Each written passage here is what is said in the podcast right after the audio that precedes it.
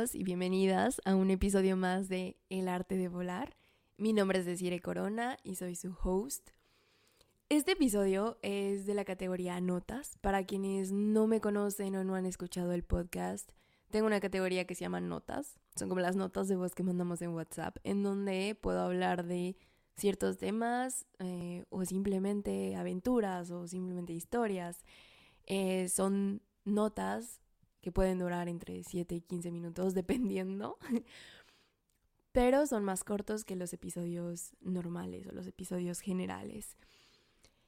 Hoy es miércoles 20 de diciembre y justo tenía programado el episodio número 10 que grabé con un, un amigo, pero viendo las fechas y mientras envolvía regalos de Navidad, me di cuenta que, que, quería hacer un episodio el día de hoy respecto a eso. Navidad y estas fechas que vienen.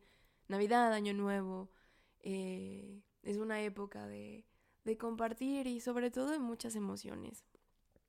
Así es que aquí estoy, eh, abriéndoles mi corazón como en cada episodio.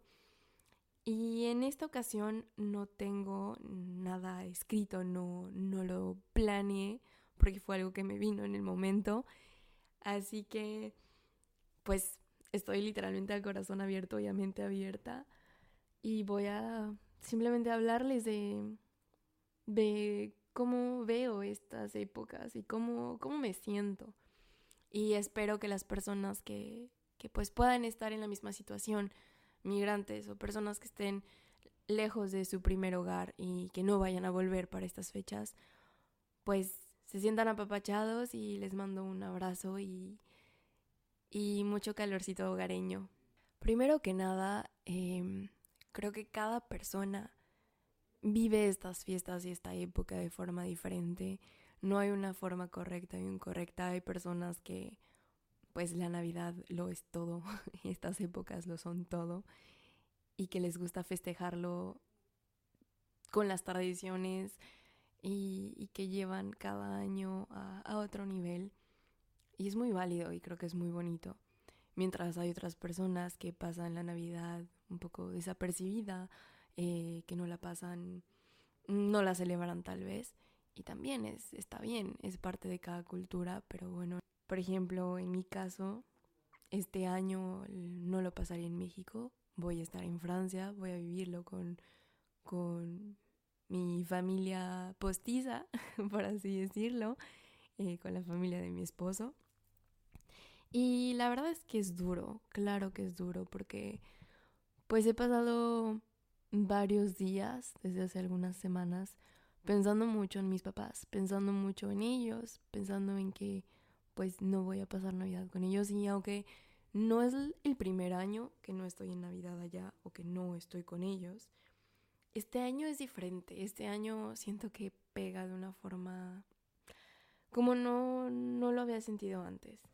No sé a qué se deba, la verdad es que no tengo idea, pero se siente diferente y es un diferente que obviamente no, no es agradable. A mí me encantaría tenerlos aquí que pudieran pasar Navidad con, conmigo y con la familia de mi esposo, pero pues ciertas circunstancias hacen que eso no sea posible y pues nos toca asimilarlo.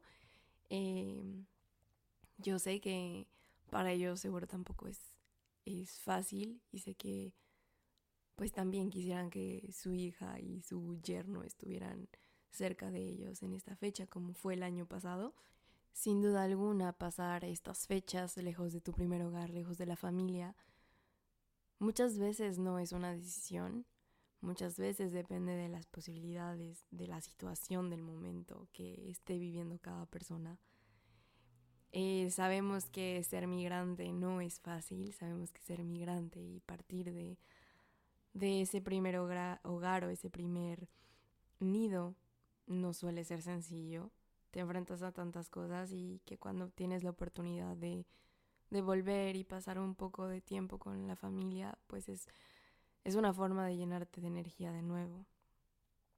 Y seguramente para estas fechas, pues la energía se triplica. Sin embargo, a veces no es posible. Y nos toca aceptarlo, nos toca lidiar con ello Y lo peor es que no solamente a nosotros como migrantes, sino también a nuestros familiares, eh, a nuestra mamá, a nuestro papá, a ese hermano, hermana. Em, y creo que puede ser más difícil para ellos, porque como dicen, quien sufre es el que se queda. Y en ese caso, pues sufren los dos, pero pues la persona que se queda, esa familia que se queda, o la familia que añora, pues añora esas navidades, añora esos momentos eh, que pasaron con el hijo, la hija que se fue. Y aunque nosotros que nos fuimos, nos pesa y nos duele, puede llegar a dolernos el hecho de no estar en estas fechas con la familia, creo que al ser seres sociales, seres que buscan tener vínculos, pues encontramos otras personas que están en la misma situación que nosotros tal vez y es con ellos con quienes decidimos festejar estas fiestas o en otros casos con la familia de, de la pareja.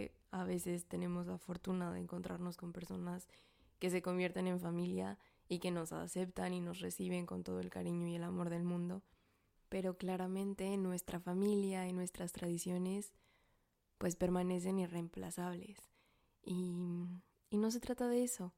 Creo que a veces es importante recordárselo a nuestras familias, que el hecho de que no pasemos una Navidad o las fiestas con ellos, pues no significa que los olvidemos o que los reemplacemos.